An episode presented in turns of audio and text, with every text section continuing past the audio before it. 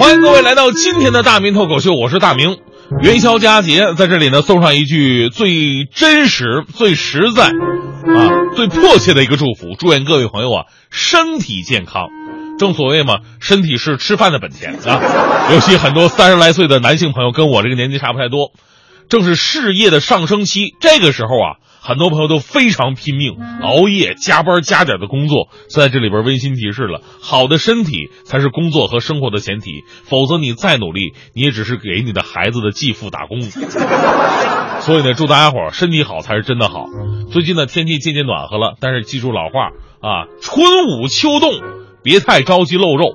每年到这个时候都是流感多发的季节，今年尤其如此。新闻里边也报道了，春节过后，北京患流感人数啊激增是平时工作日的五倍，而且比去年同期增长了百分之四十。别的不说，你看就我们台吧，包括我在内，好多主持人都感冒了。我们都跟领导请假说，领导啊，这感冒了，哎，也不想传染给没病的人呢，你你给我放假吧。我们领导觉得也很有道理，也非常感动，于是呢，就让没病的人回家了，有病的都留在办公室了。有病的太多，没办法啊，是吧？你看我们办公室天天都是一群戴口罩的病友在那交流病患，是吧？心得什么的。说到病啊，就不得不说到这几年让人坐立不安的各种传染病的新病毒，所以呢，不得不感慨，人类有的时候挺脆弱的。就从这十几年开始算起吧，从非典到甲流，从 H7N9 到中东呼吸综合征，从埃博拉到现在的寨卡，每一次在我们基本上战胜前一种病毒的时候呢，后一种马上就会接踵而至，而且变化无穷，搞得我们是人心惶惶，吃烧烤都不敢撒辣椒面，我们都撒板蓝根了，你知道吗？我记得闹禽流感的时候，那时候我我我正好发烧了，去医院。以前你发烧的话，大夫会问你你吃啥了，这这这这样啊？而禽流感那个阶段，大夫直接问你的是你有没有跟鸟类发生过接触。问题把我问的一一惊一乍的，然后我跟大夫说：“大夫，昨天晚晚上玩了一宿的愤怒的小鸟，这算吗？” 人类面对未知的东西总是觉得恐惧，所以呢，在新型病毒面前呢，我们显得非常恐慌和无助。所以会有这样一种声音：为什么我们身边的新型病毒总是层出不穷呢？最近我看了一本书，老李加勒特的《逼近的瘟疫》，里边提到了人类跟病毒的斗争史。啊，结核病啊，登革热呀，疟疾啊，艾滋病啊，轮番肆虐，以及各种抗病毒新药的诞生，拯救人类于水火之中。其中有一段写，二战时期太平战区美军为了对抗当时并不熟悉的热带病菌，使用了当时刚研制出来而且非常稀少的青霉素。由于当时这个病菌呢还没有什么抗药性，所以青霉素打上就特别好使，创造了很多奇迹。于是美军呢为了当时获得更多的青霉素，你猜怎么着？用收集用过此药的病人的尿液再次提炼出青霉素，然后在其他的士兵身上再次使用。想一想都特别残忍，也不知道提炼的干不干净。但是这本书啊，我要分享给大家伙儿，大家伙儿的是这么一段话：二十世纪七十年代，对南半球的贫穷落后感到遗憾的美国人和欧洲人，把大量的金钱投到最贫穷的国家兴建项目。意在使这些国家的民众进入现代。当时的逻辑是这样的：随着社会的整体结构和经济状况逐渐接近美国、加拿大和西欧，民众的健康自然会改进。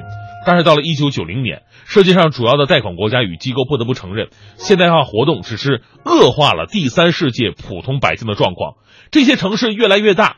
像是田园画上的污泥浊水，淹没了民众传统的生活方式和环境，将年轻的求职农工冲向乱糟糟的半城半乡的贫民窟，里面起码连人类垃圾处理和公共卫生设施都没有。过去五年间，科学家们曾经表明他们的担心，说人类免疫系统缺陷病毒远远不是一次公共卫生方面的差错，而更可能是未来的问题的征兆。他们提出警告：尽管经过了艾滋病的惨剧，人类并没有学会对新的微生物做好准备和实施的对应办法。他们呼吁人们认清，任何一国的环境在微观层面上的变化，都会在宏观层面上影响到全球的生活。所以话说回来呢，虽然我们可能不生活在非非洲啊，也不生活在呃乡村的农田呢，我们也不是什么科学家和医生，但从个人的角度来出发。注意个人卫生的同时，请保护好我们的环境卫生，这其实也是对我们自己负责的。说实话，病这种东西呢，没有都觉得自己离离自己很远，无所谓的事儿。但一旦得了，那就要死要活了。所以不瞒大家说，这个强哥徐强就是强哥最近有病了。朋友问什么病？难言之隐。也不知道为啥，整个人瘦了一大圈脸色特别的差。那天看到我，我就问他：“强强哥，你咋的了？”强哥特别特别心酸的说：“阿明，你有没有得过皮肤病啊？”我想了想。我最近长了青春痘，强哥在我脸上找半天，青春痘没看着啊，说没长脸上长屁股上了。强哥特别哀怨的说：“你那是痔疮，不跟你开玩笑，我得了皮肤病，非常严重，而且我自己买了很多的药，就是治不好。你说我这个人平时注意个人卫生，每天七八洗五次澡。” 为什么老天会如此对我，让我得了这么恶心的皮肤病？当时听到强哥的话，我眼泪都快下来了。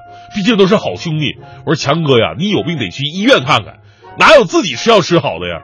于是我直接把强哥拽到医院挂了个号。不一会儿排到了，进去问大夫：“大夫，你给我看看吧，啊，我强哥，我我哥们儿这犯病了。”大夫问了：“你发病的时候皮肤是什么样的呢？”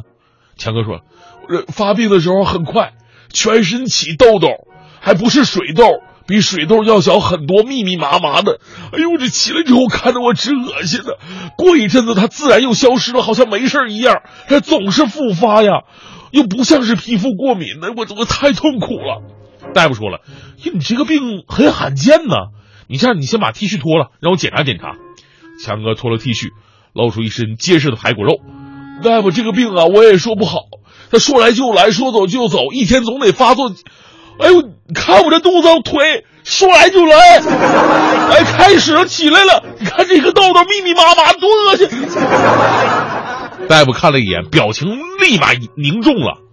哎呀，大夫这个表脸色都不对了。大夫，大夫也没有跟徐强说，暗示我跟他出去。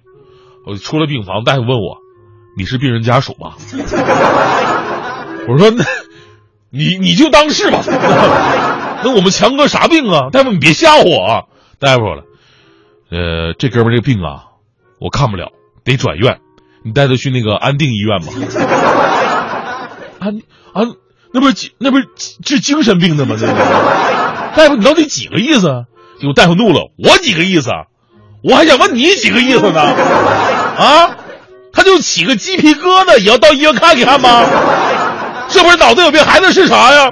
我说大夫，你说的太对了，我这就带强哥去安定。